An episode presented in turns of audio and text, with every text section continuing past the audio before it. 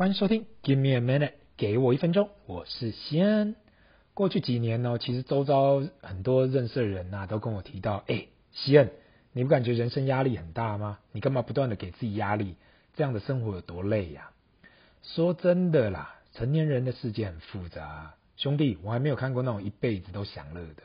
更正确的来讲，只要是人都会有烦恼，就连我自己好兄弟没结婚没小孩，到这年纪都还会有烦恼。或许他的烦恼跟我的不同，但是多多少少还是会有自己的烦恼。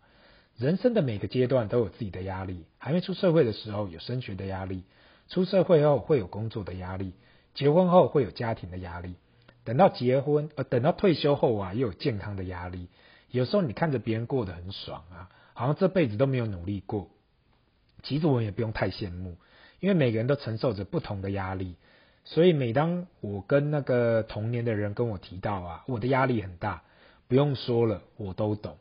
大家都来，都在社会上走跳，谁不懂？除非你过着与世无争的生活，但是你真的到乡下，去种田种菜，自给自足，你都还是要看天吃饭，才知道这一季的收成好不好。所以呢，连乡下种田啊，都会碰到这样的问题，你觉得呢？最近几年呢，碰到很多的长辈，大概都退休的年纪，有大老板的，有专业经理人的，有公务员的。那他们聊到几乎都是跟我讲差不多的话，那就是早知道呢，好赚的时候多赚一点，再多努力一点点，再冒一点点险就好了，不要到头来七十来岁才发现啊，来不及了。这难道就是人的遗憾吗？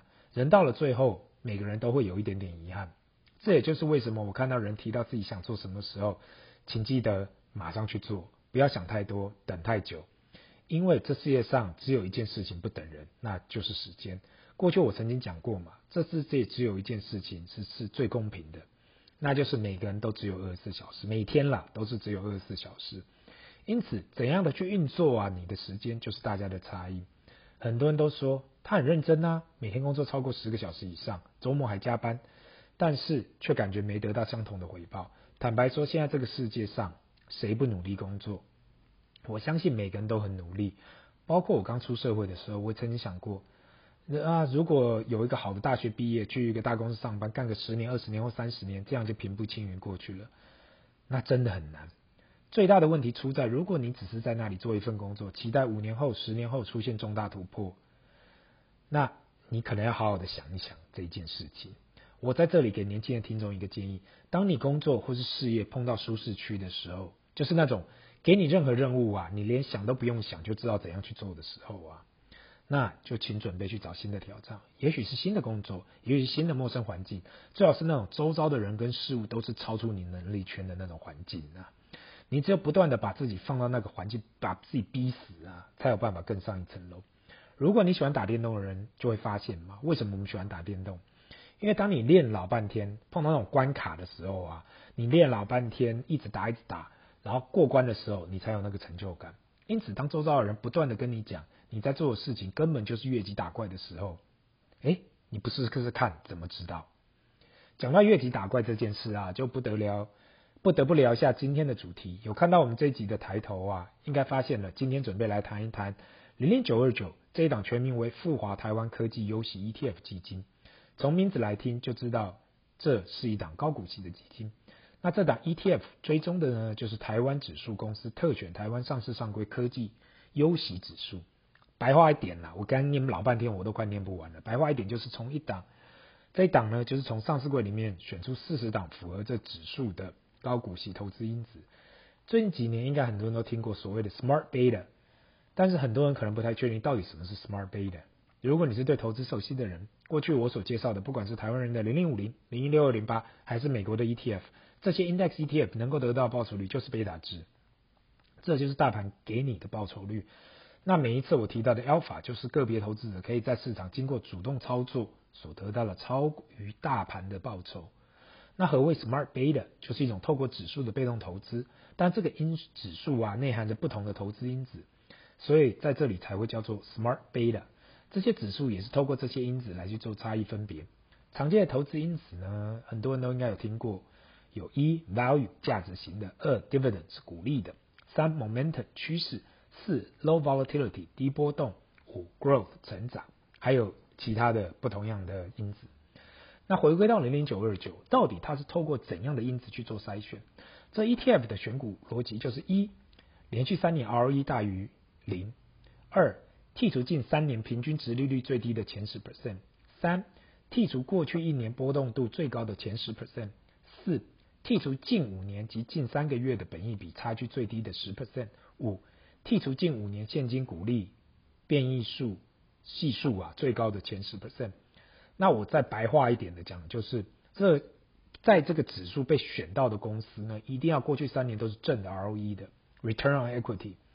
另外呢，也剔出股利最低的十 percent，也避开了波动最大的十 percent。那波动太小的牛皮股呢，十 percent 也剔除掉。最后一项也是最妙的，就是过去五年现金股利变动太大的那十 percent 呢，也会被剔除掉。因此，很多时候会有这样的状况。也许某年某公司就是处分掉某个资产，或是那一年很不错，所以导致那一年发了很多股利，但是过了那么一年就回归正常了。所以那特定的几年不应该计算在正常的公司营运配息中。那我相信大家有注意到吗？看到这个 ETF 的规则，好像把这档 ETF 变成那种从被动投资改成主动投资。特别是本来后面的团队就已经打定了主意，就是要往中小型股跟高股利去做筛选。也就是为什么，如果你有看这 ETF 的前五大的持股啊，一矽创，二联发科，三金元店，四健鼎，五广基，也没有特别重压哪一档，大部分都分配配置就是二到三 percent。当 ETF 的资产一直增加的时候，那投信就要一直买。对于大型股来讲，一天几百万。台币可能没有太大的感觉，可是对中小型股来讲啊，当每天都有几百万的买盘，这就会有影响了。更何况富华投信弄了一个蛮疯狂的机制，那就是月配息。那如果不知道，其实公司都是每年配一次息的。那除了台积电开始季配外，那要去做月配息的动作啊，肯定要使用上一次我们聊过的收益平准金制度。对收益平准金制度不熟悉的听众，可以回去前几集复习一下。我相信未来还会听到这名词很多次。那因为现在呢，各个投信都发现这样的一个公式是被允许的，所以每个公司未来只会不断的推出类似的产品。那零零九二九在今年推出后啊，配合了月配息加高股息加中小型电子股的题材，引起多人的去抢追逐嘛。特别是这种分散到四十档的中小型股 ETF。当新校做的成功，大家一窝蜂去抢的时候，就变得疯狂了。有注意到的人应该发现，这支 ETF 短短从今年开始募资到现在，最高已经超过七百八十亿台币的资产。扣掉其他债券型的 ETF，目前已经是台湾第四大的股票型 ETF。前面的三名分别为零零五零、零零五六及零零八七八。这也就是为什么我会说打中了，复华投信真的打中了。过去富华投信整体的基金规模在三千六百亿新台币左右。最近一个礼拜，随着大盘的修正，零零九二九有适度的修正。相信大盘如果可以再度恢复到上涨的阶段，零零九二九应该还是会有相当的热度。这就跟当一个 YouTuber 一样嘛，或是一个 Podcast 一样，很多时候只需要一集爆红，就可能带动整体的规模。那零零九二九不管是题材对、行销对，还是各方面都对，有时候不就是所谓的 right place, right time 吗？最后的结论呢？我自己的看法是，如果你不是一个长线投资者，而是比较热衷于就是波段的投资，我认为零零九二九这样的一个 ETF 可以说很适合你。某方面来讲，这样的 ETF 看起来比较像是一个主动基金，而非过去我所推荐的指数型投资。对于中小型股的投资者，习惯波动操作的，可以考虑零零九二九。那至于只想要长期投资的呢，追随着只想要抱着这种。股市长期报酬指数这样的投资者，我觉得还是专注在指数型的 ETF。长期来讲，你的投资报酬风险还是符合市场报酬。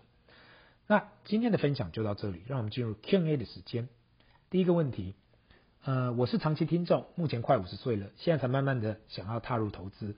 过去因为一直专注本业，而没有想到投资这一块。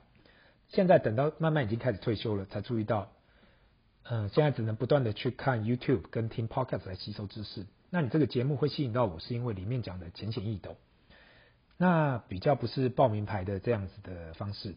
那我现在只想要找一个投资，可以慢慢的增长我现在手上的储蓄。指数型的 ETF，如你所讲的零零五零或是美国的 VTI，看起来像是最好的入门砖。另外，现在很多人一直提到的美债，也听到很多人去年到今年都被套牢了，你有什么看法？祝给我一分钟收视长虹。那首先呢，我要先谢谢这位听众。其实不少中年人发现好像要退休时间要到啦，真的就会开始准备注意自己的退休金。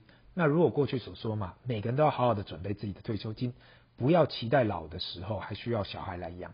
过去我听到很多人跟我讲养儿防老，不要闹了。现在这个时代，小孩自己唯有未来能够养活自己就偷笑了。每个人都需要好好的把自己的退休金准备好。也有人听过说要靠政府养，这也不要闹了。现在的政府。财政都是举债的状况下，请不要对政府会养大家有任何的幻想。所以还是那一句老话，靠人不如靠己，只有自己强大起来，才有办法不被任何人影响。至于刚开始我极力推荐的零零五零跟 VTI 这样的大盘 ETF，如果你还没做过任何投资，这种的费用，这种低低费用啊，跟着指数跑的 ETF，可以让你啊多少对投资有个概念，特别是这种指数。投资很适合长期投资，也不会有那么大的波动嘛。大盘只要跌超过二十 percent，就算进入熊市。那历史以来要进入熊市不是那么的容易，也不是那么的频繁。对于个股来讲，看错了要下跌超过二十 percent 算是正常。有关共同基金呢，所谓的 mutual fund 呢，绝大部分的基金经理人其实都没有所谓的超额报酬 alpha，加上高额的管理费，所以我现在都不会建议任何人去投资共同基金。至于债券，特别是美债，过去一年投资的人，现在价格应该多多少少都持平上下。利息上面是很好了，可是债券价格一直下滑。大家要知道，债券价格跟利息是反比的，利息越高，债券价格越低；利息越低，债券债债券价格越高。那你是想要赚未来债券资本利的这一块呢，就要买长天期的债券；如果选择要领息为重点，那就买短天期的。对我来讲，如果你的本金不是特别的大，也不需要想太多有关债券。毕竟债券长期报酬是输给股市跟不动产的。那重点的配置呢，就是给你一个稳定的现金流，或是现在在这种高利息的状况，就是等未来降息的行情。希望以上的回答给你参考。那有帮助到你的话最好。这里是 Give me a minute，给我一分钟，我们下次见，拜。